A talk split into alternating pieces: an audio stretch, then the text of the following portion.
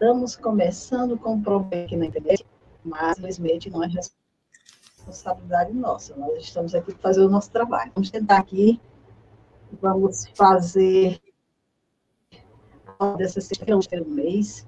Aliás, a primeira sexta-feira do mês de junho, estamos há seis meses do ano, né? Finalizando o ano, e nós vamos repetir aquela nossa live que foi empolgada por conta do NEP, e hoje está aqui também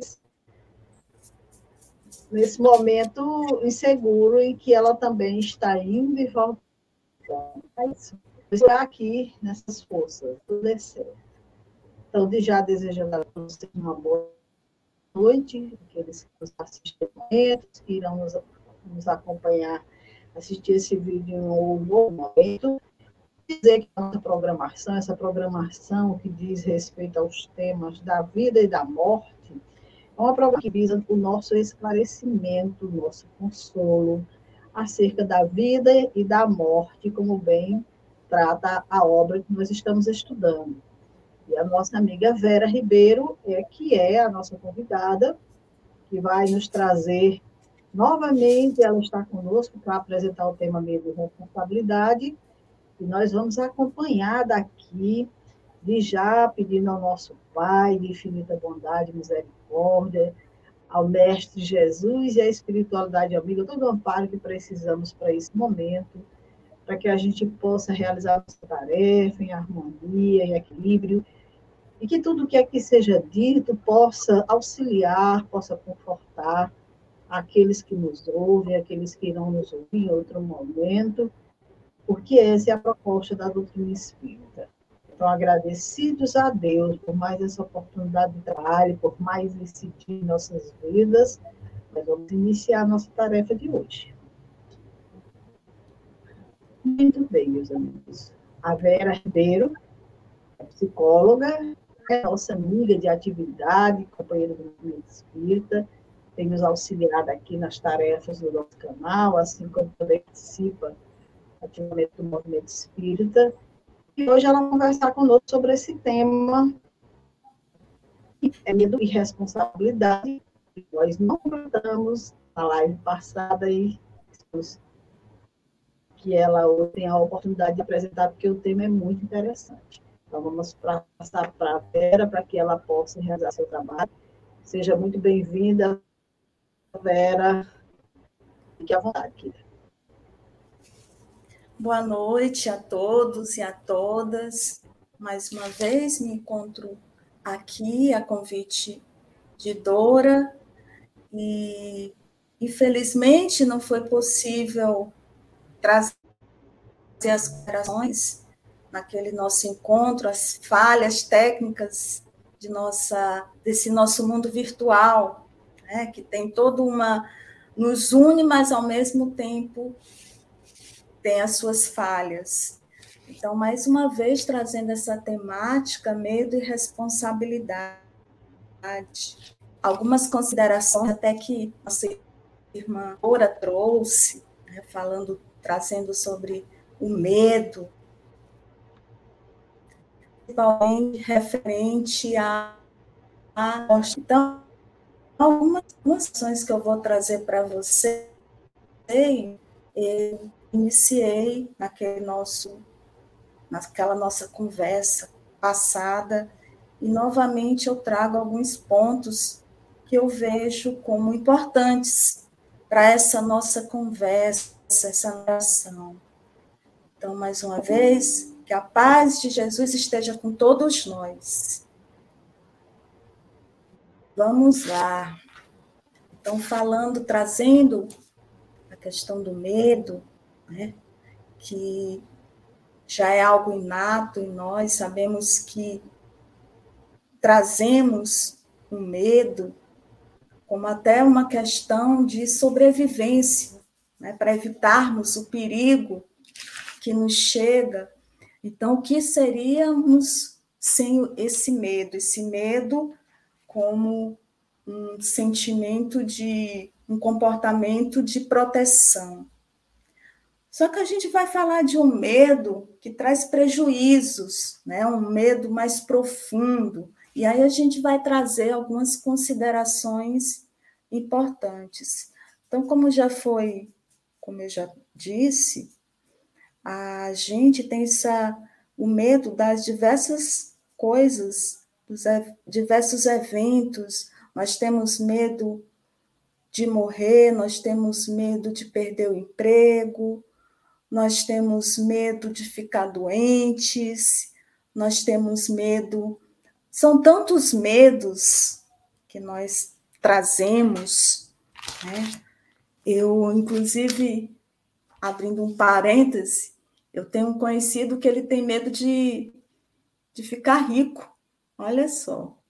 Porque ele receia, de repente, ser sequestrado, ser roubado. Então, é, o, o medo ele, ele é presente em diversos contextos da nossa vida. Por mais que possamos ouvir alguém a dizer, eu não tenho medo de nada, mas sempre tem aí um medo escondido, né? E aí eu trago ah, esse medo mais prejudicial, esse medo que nos atrapalha, que nos impede de evoluirmos. Mirei Lopes, que é um psiquiatra, psicólogo, ele nos fala do disfarces do medo. E eu achei tão interessante as colocações que ele nos traz. Ele fala que o disfarces do medo ele vem por meio da timidez. Olha só, o que é, é a timidez? Eu não querer, eu temer, eu sentir insegurança frente a diversos eventos, frente a pessoas. Então eu me esquivo de situações. Mas por que, que nós nos esquivamos? O medo do, de falharmos, o medo de fracassarmos. Então, ele traz como um disfarce do medo a timidez. Então, à medida que nos esquivamos de situações amedrontados, até porque existe uma percepção do outro, e nós temos medo da percepção do outro, do que o outro vai falar do que o outro vai pensar sobre nós. E aí ele fala do pessimismo, outro disfarce do medo. Bem interessante. Então, eu, diante das situações, eu sempre trago um discurso pessimista. Porque a partir do que eu trago, que eu traga um discurso otimista, eu estou dizendo que eu estou buscando, que eu estou fazendo acontecer. Então, eu estou em busca de um sucesso. E para esse sucesso, eu tenho que fazer alguma coisa. Então, ele fala, ele traz o pessimismo como um outro disfarce do medo. Também ele traz o ceticismo. Né? A gente de repente a, a, acredita que não acredita. Nós acreditamos que não temos fé. Nós acreditamos numa crença de não acreditar. Então, por quê? Porque essas crenças, o que é que ela nos traz? Um convite para mudança, para fazer, para acontecer. Então, ele traz também o Mirei Lopes ele traz o ceticismo como disfarce do medo. Também ele, ele traz um, um ponto bem importante para nós, que é o medo de se conhecer.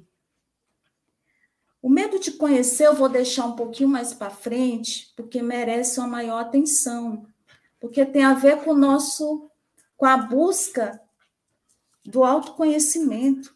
E quantos de nós fugimos disso? Então, até que ponto eu quero realmente me conhecer? E aí, mais à frente, eu vou falar, eu vou trazer um pouquinho sobre essa questão. E aí, Joana de Ângeles, na obra O Homem Integral, fala o seguinte: decorrente dos referidos fatores sobre o medo, decorrente dos referidos fatores sociológicos, das pressões psicológicas, dos impositivos econômicos, o medo as assalta o homem, empurrando para a violência irracional ou amargurando em profundo abismos de depressão. Então, Joana de Ângeles, ela nos traz essa perspectiva do medo, né? causado ou influenciado por fatores sociológicos, pelas pressões psicológicas, pelos impositivos econômicos. Então, o medo aí diante do, do social, do ambiente que nos encontramos, e aí eu me remeto novamente à timidez, né? Como é que eu me envolvo socialmente? Eu quero realmente me mostrar ou eu temo esse olhar do outro? As pressões psicológicas, o que é que nos é imposto? Quantas vezes nós fazemos coisas não nos dizem, queremos lá sermos aprovados, não é? Econômicos, então ter que se sobressai ao ser, e tudo isso vai nos causando males, vai nos trazendo prejuízos. E aí a gente vê muito aí nas nossas realidades a depressão, a ansiedade. O que será que, que esses transtornos estão tão presentes, estão tão vinculados a nós? Não é verdade? Então, o medo nessa perspectiva, Joana nos alerta né, sobre esses fatores. Como é que nós estamos? É, o que é que esses fatores nos traz, nos provoca? Como é que estamos diante do outro e diante de nós mesmos? E aí, trazendo a nossa obra propriamente dita, temas da vida e da morte, né, Divaldo, psicografada pelo Divaldo, pelo espírito Manuel Filomeno de Miranda, fala o seguinte, ele nos traz o seguinte: O medo é agente de males diversos, que dizimam vidas e deformam caracteres, alucinando uns, neurotizando outros, gerando insegurança e timidez, ou levando a atos de violência irracional e é exatamente o que foi dito lá no início, né? A questão da, da timidez, a, o como e o quanto nos deformamos, a insegurança que nos chega, a violência que provocamos ou que chega a nós. E aí, Filomeno, Manuel Filomeno continua originário do espírito enfermo pode ser examinado como recorrência de três causas fundamentais. E aí ele traz né, essas possíveis causas. O que é que está por detrás desse medo? Nós falamos do medo, aquele medo inato, aquele medo que faz parte da nossa sobrevivência como uma forma de evitar o perigo de enfrentar o perigo, e aí a gente traz esses, esse, esse medo de uma forma mais aprofundada, quando ele nos causa transtornos, como eu disse anteriormente. E aí Manuel Filomeno nos diz, uma das causas, conflitos herdados da existência passada, quando os atos reprováveis e criminosos desencadearam sentimentos de culpa e arrependimento, que não se consubstanciaram em ações reparadoras. Então, ele aqui traz uma causa de existências passadas, né? em que eu, eu trago débitos e que ele vem através, muitas vezes, esse medo, ele vem da da culpa, do arrependimento, do que fizemos lá atrás, que não lembramos. Mas esse sentimento ele nos invade de medo. E aí trazemos, é, Filomena, ele traz, Manuel Filomena, ele traz essa, essa vida passada. O que é que ela nos tem a dizer sobre o nosso medo, o que está por detrás? A segunda causa,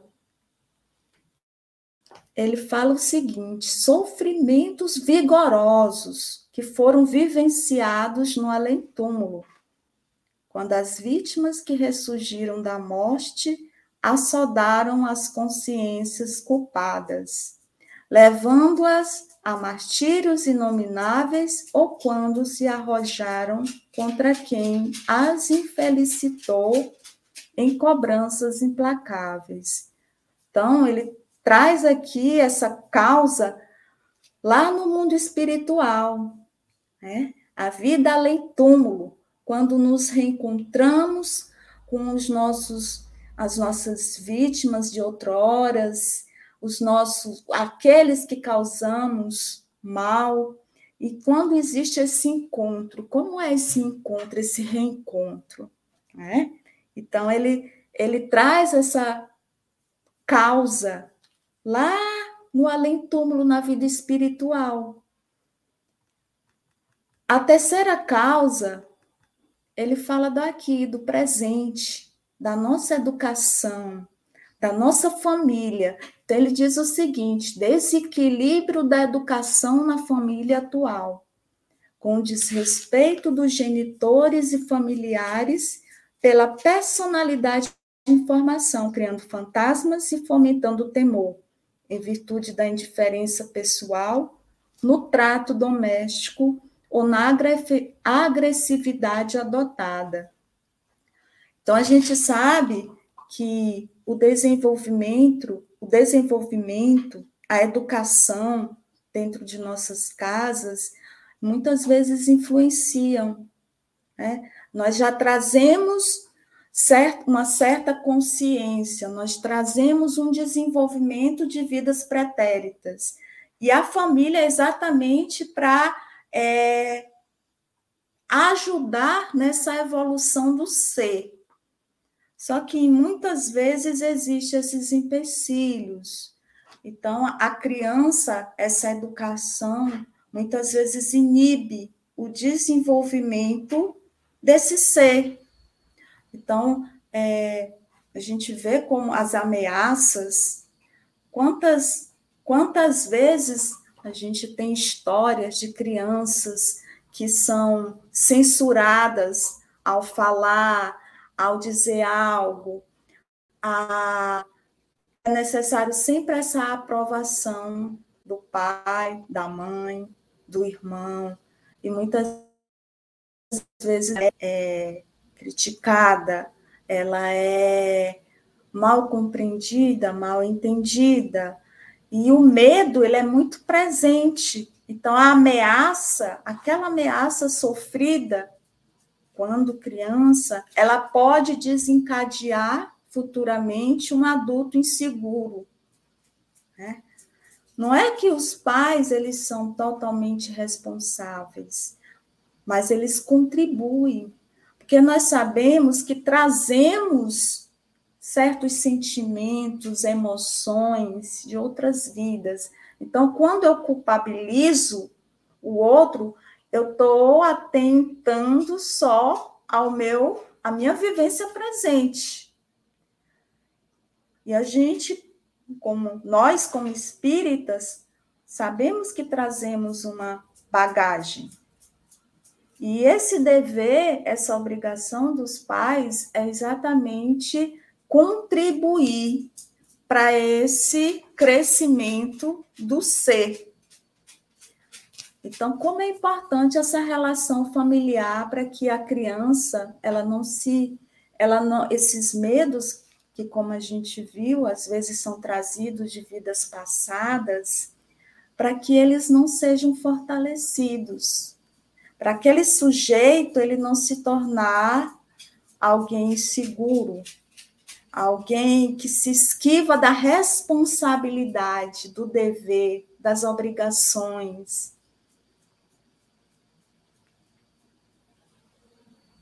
Mais à frente, Filomeno de Miranda ele fala o seguinte: remanescente da encarnação passada, libera os clichês arquivados no inconsciente profundo.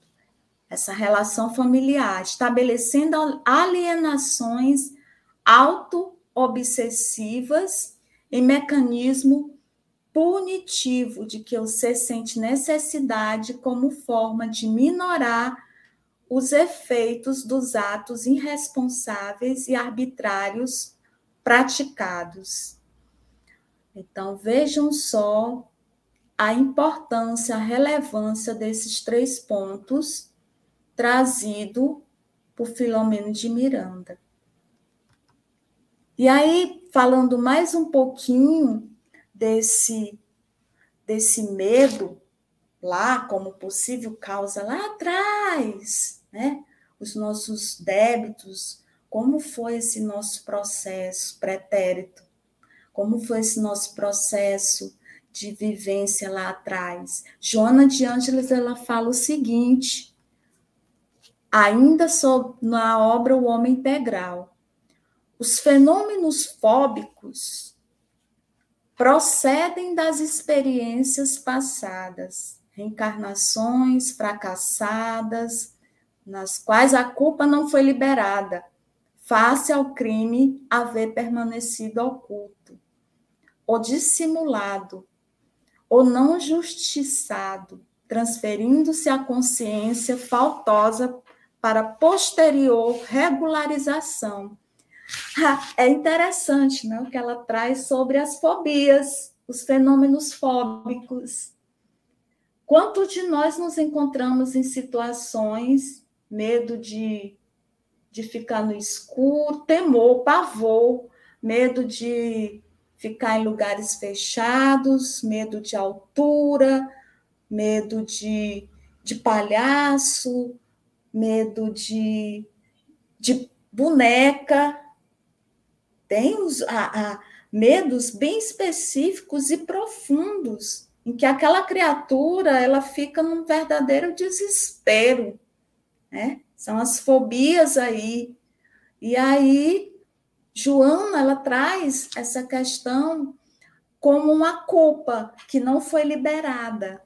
Então, ele traz essa experiência para a vida presente, para a vida atual. Ocorrências de grande impacto negativo, pavores, urdiduras perversas, homicídios programados com requinte de crueldade, traições infames sob disfarce de sorrisos produziram a atual consciência de culpa de que padece muitos atemorizados de hoje, no interrelacionamento pessoal, nas relações. Então, o que é que aconteceu? Esse ponto trazendo ainda a questão lá pretérita. Então, esse sentimento, essa consciência de culpa, e que muitas vezes é refletida na violência, nas relações. Né?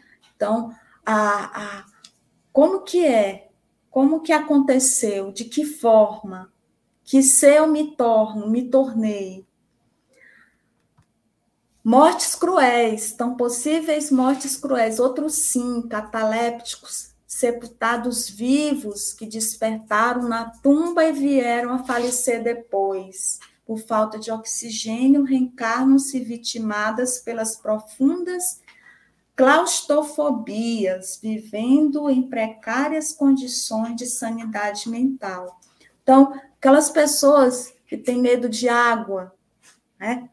pavor de água, de tomar banho em rio, tomar banho no mar, na água em si. Então, por que, que, que esse desespero, esse, esse pavor? E aí ele está trazendo, ela está tá, trazendo essa questão lá passada. Sujeitos que, que podem ter sido. É claro, gente, que isso não é determinante. E é claro que isso não quer dizer que a pessoa que tem essas fobias passaram por essas todos esses essas problemáticas lá atrás, mas são alguns casos. Então, ela traz essa questão como pessoas que provavelmente foram sepultados vivos, né? e aquela questão do oxigênio faltar, ela trazer esse desespero, a questão do, do sufocamento, seja em lugares fechados, seja na água. Então, essas possibilidades. E ainda sobre Filomeno de Miranda, a, a nossa obra né, estudada, ele traz a questão do lá no além-túmulo, aquela causa do além-túmulo. Se procedente das experiências sofridas fora do corpo, quando na erraticidade inferior as recordações pavorosas criam condicionamentos viciosos que atemorizam, fixando-as mais e, ao mesmo tempo, produzindo instabilidade a quaisquer programas de ação que se apresentam como áreas perigosas para a mente em desconcerto, impedindo o rompimento da cortina invisível que se faz obstáculo. Então, esses, esses encontros lá no além-túmulo com os nossos algozes podem trazer, despertar esse medo atemorizador. Segundo informações, é interessante na obra O Grande Lar, de André Luiz, Nosso Lar, perdão, Nosso Lar, de André Luiz, ele fala dessa questão do pavor do meio, como é algo que contagia, um sentimento que contagia, ele traz a quando a, no nosso lar, na colônia do nosso lar, do, na Segunda Guerra Mundial, a, o quanto foram envolvidos aqueles espíritos pelo que estava acontecendo na Europa. Então, a guerra, a, os reflexos da guerra estavam envolvendo lá a colônia. Então, todos aqueles espíritos, se, de repente, se contagiaram com medo.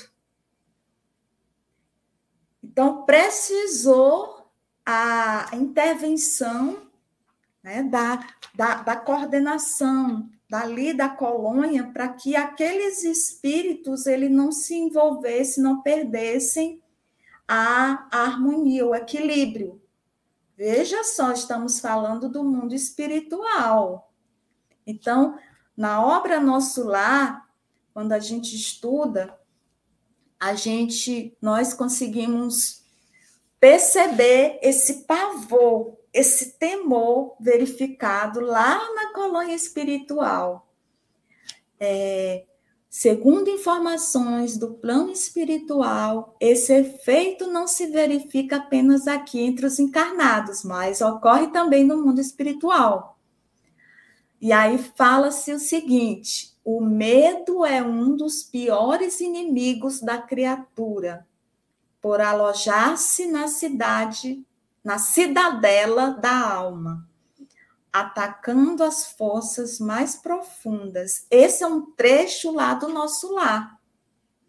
Veja só, o medo é um dos piores inimigos da criatura, encarnada ou desencarnada, encarnada. Então, Veja como o medo ele pode contagiar aqueles que estão em volta, em torno. E aí temos essa terceira possível causa que Filomeno nos traz da nossa relação familiar, na nossa vida atual, né?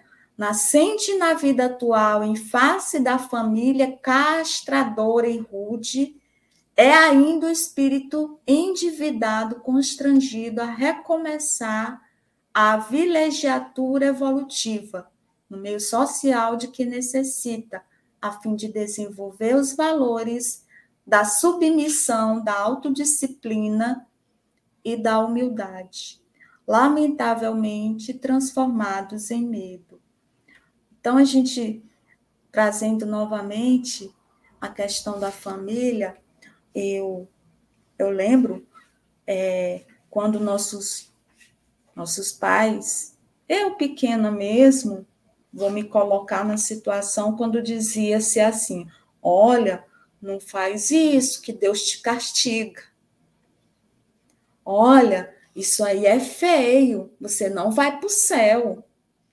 Então, esses discursos que a criança ouvia, ou que a criança ainda ouve de outras maneiras, de outras formas, levam um certo até a nossa crença num Deus que castiga, num Deus que precisamos sempre estar agradando, um Deus humanizado, porque é um Deus que, que necessita sempre da, de nós estarmos baixando a cabeça, adorando e fazendo as coisas de acordo com o que aquela cultura diz para se fazer.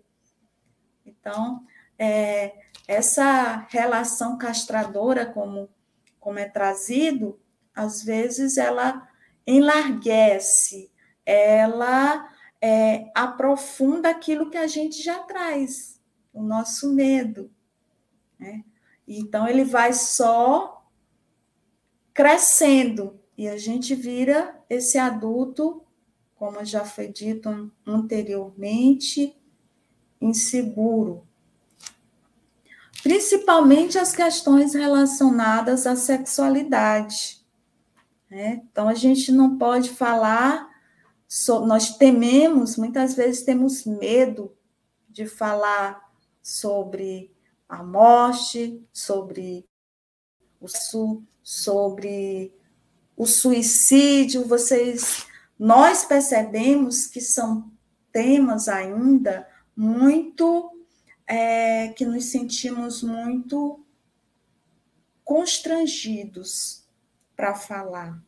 E de onde vem esse constrangimento, não é verdade? Esse receio. Então, a gente está aí vendo as várias dimensões do medo.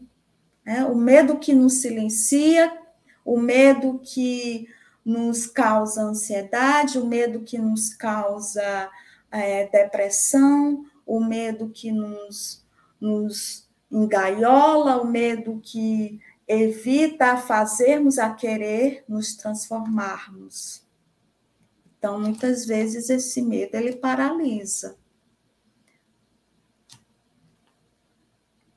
E aí é trazido a questão também do suicídio, né? O medo de foi dito lá no início alguns medos, medo de ficar rico, medo de ficar pobre, medo de, de adoecer, medo de morrer, medo. E aí vai. E aí temos um medo, um medo que pode nos levar ao suicídio, né? Um dos fatores, que a gente sabe que o suicídio é multifatorial. Mas é trazido na obra o seguinte: o medo é tão cruel que, diante de enfermidades irreversíveis e problemas graves de alto porte, induz a sua vítima à morte pelo suicídio, numa forma extravagante de expressar o medo de morrer sob sofrimento demorado, desse modo gerando mais rudes aflições a se estenderem por tempo indeterminado. Então, de repente, eu descubro que eu tenho uma doença que não tem cura e que eu sei que eu vou, cada dia, eu vou me definhar, cada vez eu vou piorar. E eu fico receando esse sofrimento, passar por esse sofrimento. Né? Então, eu posso tentar contra a minha vida, para não sofrer, o medo do que pode acontecer. Né? O medo diante da dor, diante do sofrimento, pela uma doença que que está ali presente e eu sei, eu fico imaginando aqui o que é que vai acontecer comigo, o que é que o que é que eu ainda vou sofrer com essa doença. Então eu opto por tirar minha vida? Morrer por suicídio? Então, é um dos pontos que Filomeno de Miranda também traz. E aí, mais à frente, é falado. E como lidar com esse medo, né? Como lidar com esse medo? A gente está falando aí dessas dimensões do medo, e esse medo que nos paralisa, esse medo que nos adoece, esse medo que pode nos levar à morte. Né? Foi dito suicídio. Então, lidando com o medo, iniciando por pequenos tentames de atividade relevante. A vítima do medo reconstrói-se interiormente, adquirindo confiança que a encoraja a experiências mais expressivas, portanto, mais difíceis, passando de imediato a assumir a responsabilidade diante dos deveres e atuando com persistência. Adquire segurança íntima que a leva a resgatar os seus atentados contra a consciência cósmica. Então, veja só, quando a gente assume a nossa responsabilidade, como um ser consciente, como um ser que está evoluindo, nós temos mais forças para lidar. Nós conseguimos, porque acreditamos que são momentos, que situações que são situações que eu me encontro e que o meu papel, o meu, ah, o que eu, que eu tenho a fazer é lidar com essas dificuldades, buscando sempre aprender algo com elas e me melhorando. Né? Quantas vezes nós falamos da reforma íntima? Quantas vezes nós falamos que precisamos nos melhorar? Então, essa proposta da responsabilidade, de assumirmos a nossa responsabilidade como um ser consciente, né? que estamos aqui nessa grande escola chamada Terra. Se fracassa, e aí se dá continuidade, se fracassa numa empresa, não intimida, pois compreende que o insucesso é exercício para futuros êxitos e que ninguém é tão perfeito e hábil que não experimente um que o outro problema equivalente. Então, de repente, eu perco o meu emprego. Né? Ou a minha empresa, eu sou empreendedora, eu tenho vários, várias empresas, vários empreendimentos e vem uma falência aí. E quantas vezes eu não dou conta disso? Né? Eu não acredito que eu sou capaz de, através da minha responsabilidade, de não parar, de continuar, ter ideias, ser criativo, criar outros meios de me reerguer. Então, a, de repente a gente vê quantas vezes nós já escutamos pessoas que faliram né, em seus negócios e atentam contra suas vidas. Né? A responsabilidade de tomar a vida adiante, a responsabilidade de buscar se reerguer, de assumir aquele momento tão difícil, tão delicado, mas que é um momento, é que é uma situação temporária e que se tem condições de avançar, de evoluir para melhor. Então, o medo recua na razão direta em que a disposição de atuar se faz mais forte. Da mesma maneira que o inverso é verdadeiro. Então, muitas vezes, esse medo nos paralisa. Né? Então, eu não faço, eu não ajo. Eu penso, eu sinto e não ajo. E quando eu ajo, não é a meu favor, é contra mim. Né? Contra aquilo que, aquela situação, eu não faço uso para crescer, para evoluir. E aí vem a parábola de Jesus, dos talentos, né? Da responsabilidade. Jesus, pela, pela parábola, ele fala daquela parábola em que o patrão ele dá aquelas, aquela, aquelas sementes, aqueles recursos, aliás, perdão, para que eles, quando ele retorne, ele vai perguntar o que, que ele fez com aquilo ali. Ele, ele ia viajar, então ele entregou para que o que é que eles iam fazer com aquilo ali, né? Como é que eles iam aproveitar, é, aplicar? E aí, quando o patrão volta, ele pergunta para os seus servos: que foi que, eu, que foi que ele fez? Então, ao invés de, de um centeio, tinha dois, três centeios, o outro era três servos, o outro multiplicou também, mas o terceiro não enterrou. Ele enterrou. Então, ele não fez nada com aquilo ali. Ele fugiu da responsabilidade com medo, com receio. E aí, Jesus nos mostra através da parábola essa responsabilidade que nós temos em mãos para agarrarmos, para fazer alguma coisa, para agir. A consciência da responsabilidade é o antídoto para, para o medo, do que se infere que o desejo de agir para recuperar-se comanda a vontade e desarticula as engrenagens maléficas que o desequilíbrio fomentou. Então, veja só, a responsabilidade é o antídoto para o medo. Quando eu dou conta da minha responsabilidade, que eu tenho que fazer, que eu tenho que seguir, que eu tenho que melhorar, que eu tenho que transformar. E aí vem Lembram que no início eu falei do medo de se conhecer? Uns dos disfarces do medo.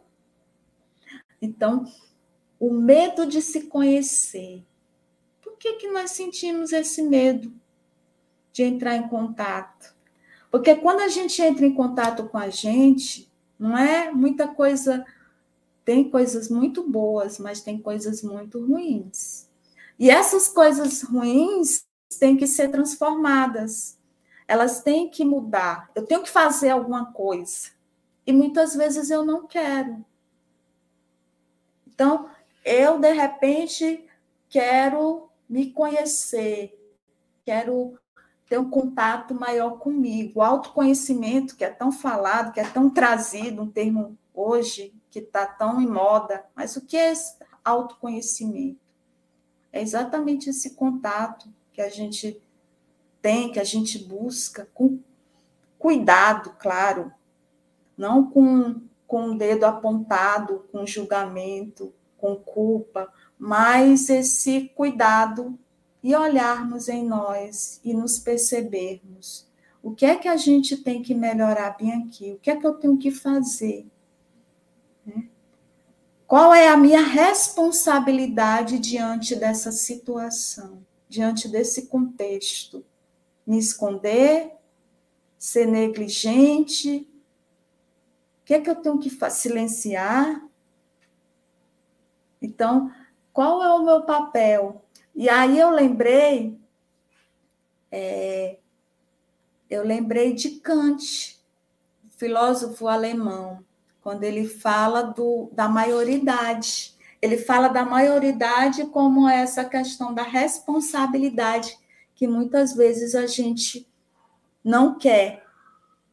Nós não queremos assumir essa maioridade, porque quando eu tenho, a partir desse momento, eu ajo, eu tenho responsabilidades, eu tenho que fazer alguma coisa. Então, quando eu não assumo, eu coloco essa responsabilidade nas mãos do outro. Então, eu vivo buscando respostas para o meu problema no outro, no conselho, na, na crença, nas religiões, em tudo. Porque eu não quero arcar com a responsabilidade, eu não quero fazer, eu não quero agir, eu não quero me transformar. E eu sei que se eu tiver esse contato comigo, eu vou descobrir que eu sou egoísta, eu vou descobrir que eu tenho inveja, eu vou descobrir que eu tenho orgulho, eu vou descobrir tantas coisas e que vai, que eu vou é, me envergonhar. Mas o propósito não é se envergonhar. O propósito disso é me melhorar, me responsabilizando e fazendo, me transformando. E aí, na revista O Consolador, traz o seguinte: somente a responsabilidade pelas próprias escolhas e atos é apta a personalizar o indivíduo e fazê-lo livre. Ainda cada passo dado em direção à escuta do próprio mundo interior, com todas as dúvidas, aflições e resoluções que isto pressupõe é sinal de avanço rumo à identidade, segundo as exigências da diferenciação. Então, ele fala dessa liberdade, né? Dessa a, a responsabilidade trazendo essa liberdade. Eu me sinto um ser consciente e eu sou responsável pela, pelo que eu tenho que mudar, pelo que, pelaquilo que, que eu tenho que manter, pelaquilo que eu tenho que fortalecer, pelaquilo que eu tenho que enfraquecer em mim. Ainda trazendo o homem integral, a obra é, Joana de Ângeles, sobre o medo, né, psicografado por Divaldo, o medo é fator dissolvente na organização psíquica do homem, predispondo por somatização, a enfermidades diversas que aguardam correta diagnose específica terapêutica. À medida que a consciência se expande, o indivíduo se abriga na fé religiosa, racional, na certeza da sua imortalidade, ele se liberta. Se agiganta, recupera a identidade e humaniza-se definitivamente, vencendo o medo e os e os seus sequazes, sejam de ontem ou de agora. Porque, como a gente viu, as causas lá atrás, as possíveis causas de agora. Então, quando a gente é, tem esse contato com a gente, quando a gente decide enfrentar os nossos medos, seja lá qual for, a gente enfraquece né, o domínio dele sobre nossas vidas, que muitas vezes nos paralisa, nos inquieta, nos leva, nos adoece. Então, esse medo, ele é capaz de dissolver a organização psíquica do homem. Mas, como foi dito, como Joana nos diz, né? recupera a identidade e humaniza-se definitivamente quando a gente se abriga na fé. Então, a gente vence esses medos, sejam eles de ontem causados, sejam eles é, sejam eles fortalecidos no agora. Então, quando a gente tem essa fé racional, quando a gente acredita, quando a gente se põe, se, se responsabiliza pela nossa vida e por dar conta desse desses vários desses vários contextos, né? A gente consegue, consegue crescer, consegue evoluir. E aí, para finalizar, eu trago uma mensagem do nosso querido Nelson Mandela sobre o medo, né? Nosso Nelson Mandela, ele diz, disse o seguinte: nosso medo mais profundo não é o de sermos inadequados. Nosso medo mais profundo é de sermos poderosos além da medida. É a nossa luz, não nossa escuridão que mais nos assusta. Nós nos perguntamos: quem sou eu para ser brilhante, interessante, talentoso e fabuloso? Na realidade, quem é você para não ser? Você é um filho de Deus. Fazer papel pequeno não serve ao mundo. Não tem nada de iluminador em se encolher de forma que as outras pessoas em volta de você não se sintam inseguras. Nós nascemos para manifestar a glória de Deus que está dentro de nós. E não está só em alguns de nós, está em todo mundo. E quando deixamos a nossa própria luz brilhar, inconscientemente damos outras pessoas permissão para fazerem o mesmo. Quando nos libertarmos dos nossos medos, nossa presença automaticamente liberta os outros. Então, essa mensagem que eu gostaria de que eu trouxe para finalizar esse nosso momento. Então, que possamos ser luz. Obrigada. Nós que agradecemos, Vera. Foi muito bom você ter voltado, ter trazido o tema por inteiro, como você havia preparado há umas semanas atrás. E com certeza quem acompanhou ou quem tem interesse e for assistir vai encontrar muitos elementos aí de entendimento e de compreensão com relação ao tema. Até para quem já assistiu, depois rever com calma, bem interessante. Nós agradecemos a sua contribuição, a disponibilidade de ter retornado para fazer esse trabalho Agradecemos a companhia dos nossos amigos, daqueles que irão ver esse vídeo em outro momento. E estamos encerrando o nosso momento de reflexão acerca do medo e da responsabilidade.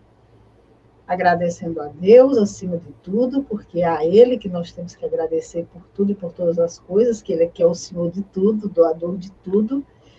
Agradecer ao nosso Mestre Jesus, que é quem nos conecta com Ele a todo instante, com seus ensinamentos, a espiritualidade amiga e protetora, pedindo bênçãos para todos os nossos irmãos, nos seus lares, nos seus ambientes de trabalho, onde quer que se encontrem, e que nós possamos, com as suas luzes, com o seu amparo, continuar o nosso trabalho. Se Deus quiser, na próxima sexta-feira retornaremos com mais um tema dessa obra, Temas da Vida e da Morte. Então, uma boa noite a todos, muita paz muito obrigado, Vera, mais uma vez. Vamos deixar vocês aqui com a programação que nós realizamos no nosso canal.